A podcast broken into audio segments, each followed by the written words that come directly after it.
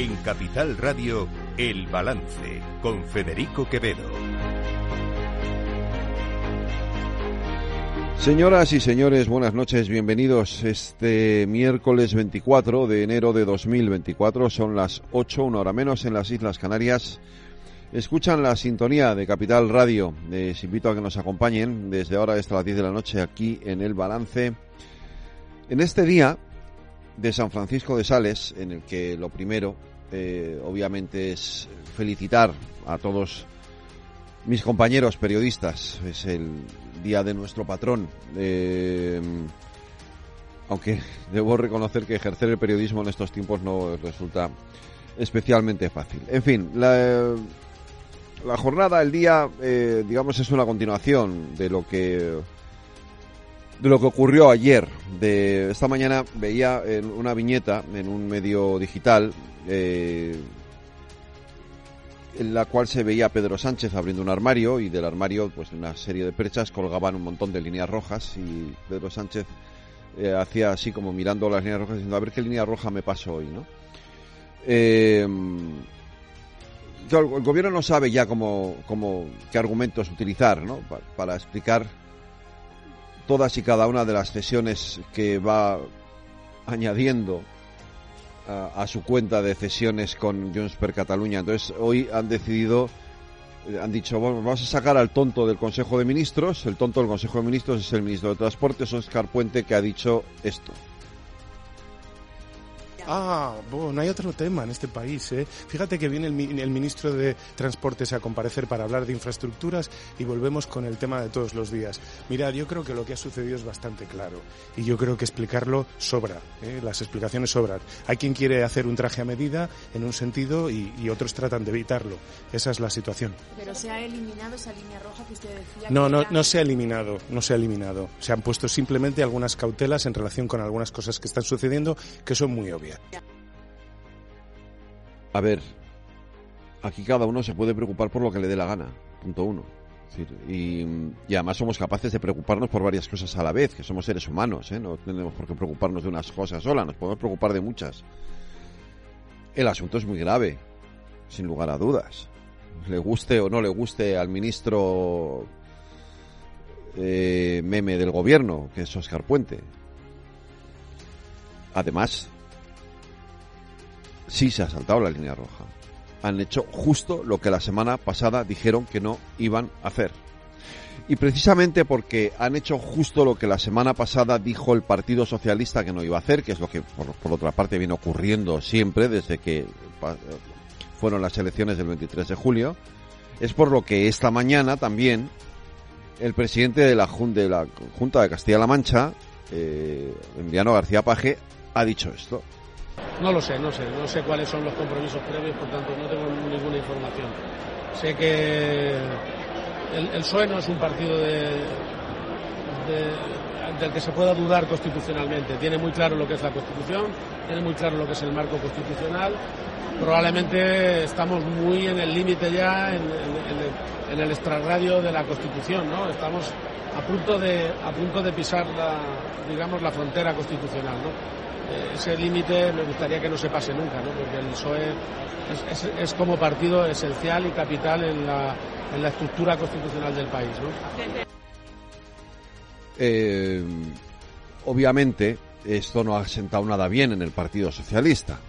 La prueba de que no ha sentado nada bien en el Partido Socialista es que el propio Oscar Puente ha tenido que hacer también su gracieta con esto del extrarradio en referencia a su compañero de partido Emiliano García Paje, quien por cierto, quien por cierto, hay que recordarle al señor Oscar Puente que ganó unas elecciones con mayoría absoluta en Castilla-La Mancha, cosa que él no pudo hacer en Valladolid. Esto es lo que ha dicho Oscar Puente.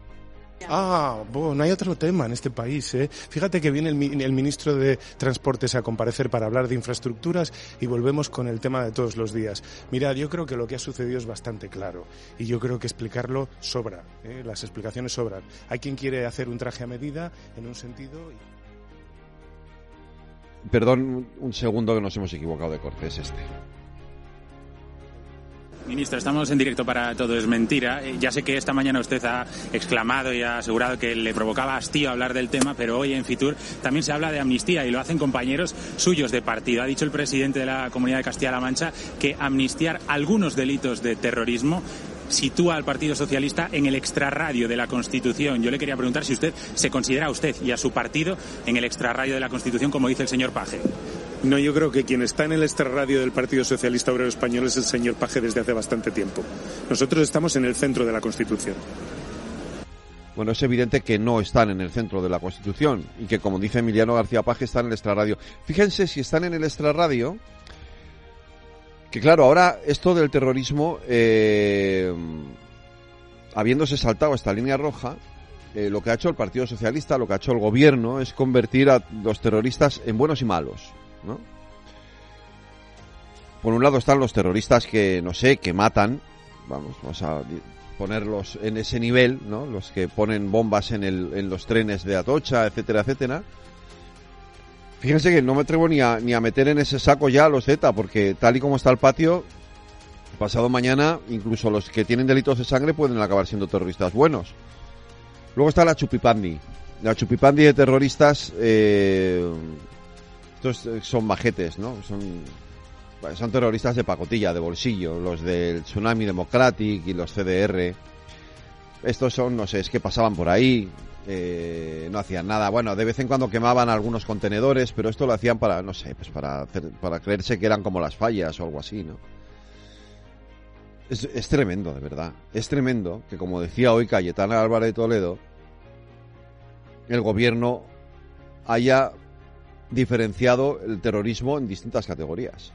Desde ayer hay dos tipos de terrorismo, el que viola los derechos humanos y el que te garantiza siete votos para seguir en la Moncloa. Miren, este asunto es muy grave. Es tan grave, tan grave, que aunque el gobierno no quiera verlo, en el Parlamento Europeo están empezando a poner a poner la venda encima de la herida, porque les preocupa, como hoy decía una diputada francesa en el Europarlamento, les preocupa lo que está pasando en España. Quisiera decirles que estoy especialmente sorprendida de lo que acaban de decir los compañeros del Grupo Socialista que ponen en tela de juicio el trabajo de los diputados y las solicitudes de los peticionarios. Entiendo que estén tan nerviosos. Lo entiendo porque querer defender a aquellos que atacan el Estado de Derecho no debe ser una tarea muy fácil.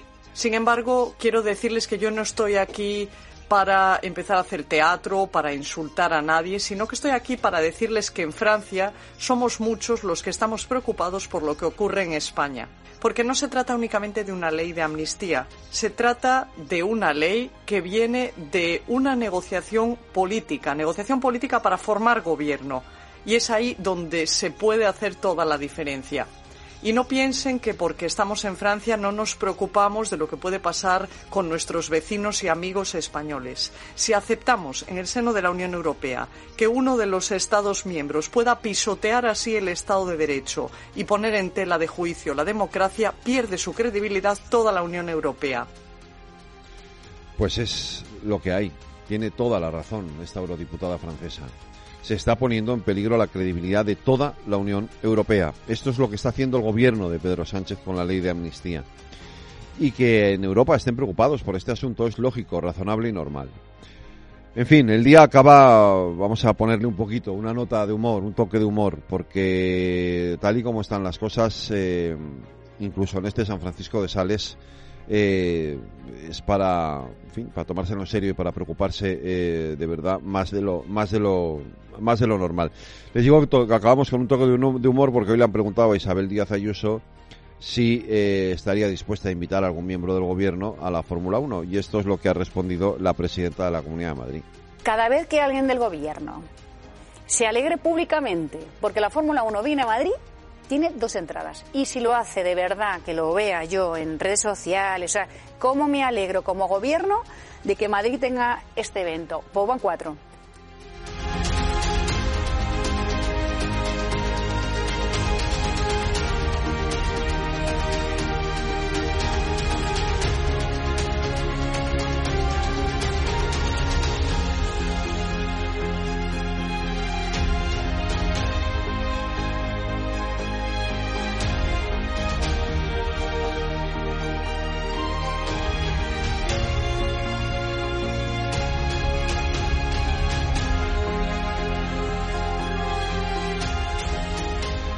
Están escuchando El Balance con Federico Quevedo.